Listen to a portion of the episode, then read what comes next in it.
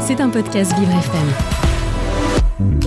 Parole de bénévole. Je m'appelle Aurélie, euh, j'ai 50 ans et je suis euh, bénévole à l'association Parole de Chien, qui est une association qui existe depuis 20 ans euh, et qui a pour objectif de visiter des personnes âgées euh, en établissement avec euh, son chien. Euh, voilà, donc le concept c'est de, de rendre visite euh, à ces personnes euh, tous les 15 jours dans, dans un EHPAD ou dans un, hôpital. Et une journée type, entre guillemets, au sein, quand tu vas à l'association et quand tu vas rencontrer les gens, ça se passe comment? Donc une visite type, euh, je vais voir toujours les mêmes personnes. Donc c'est des personnes qui ont été sélectionnées par l'animatrice en fait de l'hôpital. Pour une, c'est des gens qui aiment les chiens ou qui aiment les animaux, et de deux, c'est particulièrement des gens qui n'ont pas de visite, qui n'ont pas de famille, qui sont vraiment très seuls. Euh, D'ailleurs, je suis la seule personne qui voit la plupart du temps, extérieure évidemment à, l'hôpital. Donc euh, voilà, ils sont sélectionnés comme ça. Donc je visite deux, deux, premiers, euh, deux premières personnes. Ensuite, je fais une petite visite du jardin avec Gypsy pour qu'elle puisse reprendre un peu de, de, l'air frais. Et puis on remonte pour faire deux autres visites. Donc en gros, c'est dans la demi-journée, je fais quatre résidents. Pourquoi tu as décidé de rejoindre cette association-là?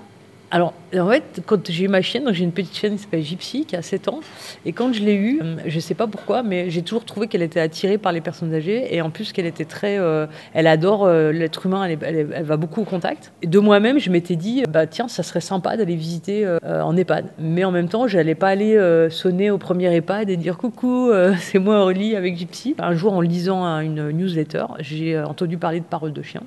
Donc je les ai contactés.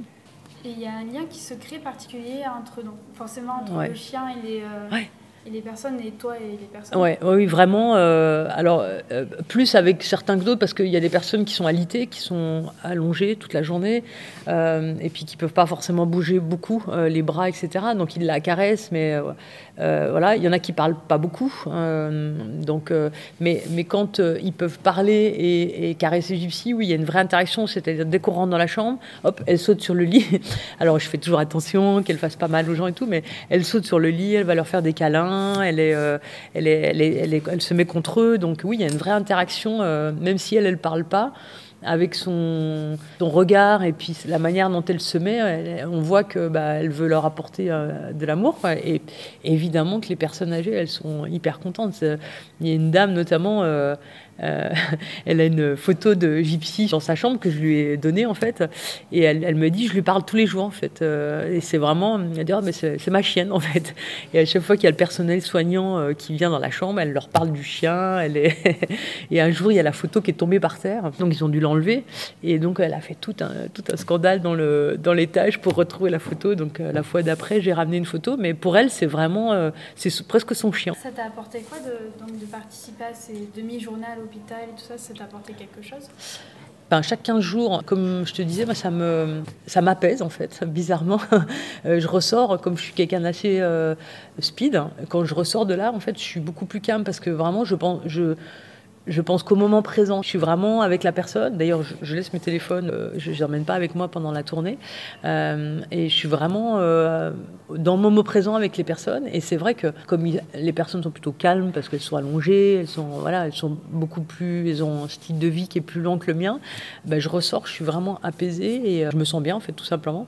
Et d'ailleurs, petite parenthèse, mais la chienne, elle, elle, dort toute l'après-midi, ensuite toute l'après-midi, toute la soirée parce que et finalement, c'est quand même assez fatigant pour elle parce qu'elle donne beaucoup de sa personne. C'était Parole de bénévole. C'était un podcast Vivre FM.